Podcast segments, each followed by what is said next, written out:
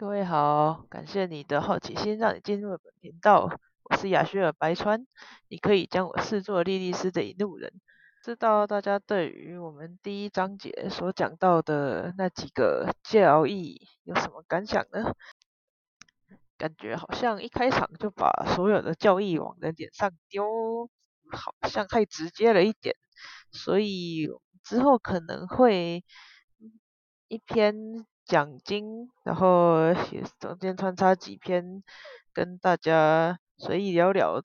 今天我想跟各位厘清一下，我所介绍的这个这个教派的撒旦教跟其他教义跟其他教派不一样的地方在于何处？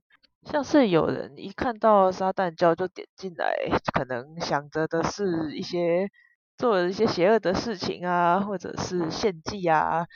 当然，在这边是，呃，以我目前介绍这个教派来说，是不不会出现的。应该说，每个人心里的撒旦代表形象都不一样啊。这可能就要去理清，你认为的撒旦教是属于邪恶崇拜呢，还是有神信仰的撒旦教？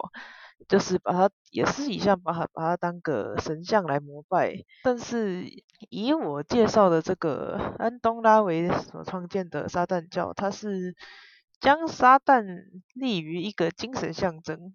他以理性观点来看的话，他其实不太相信有神，而他他的主要中心思想都是关于尊重跟理性，以及不要去贬低人性，而寻找着虚假的神性。拉维他宣扬七原罪，最主要就是因为那个是人为了生存而展露出来的人性最基本的欲望，所以他认为就是人要过得开心。必须顺从自己当人的人性，这样子才会活得像人。我这才是我们人生的主要目的嘛。就是人会有食欲，会有性欲，然后也会有怠惰的时候，但也有虚荣心，这都是无法避免的。所以要在这些这些欲望中取得平衡，就需要有理性思考这件事来作为来作为人生的评判能力。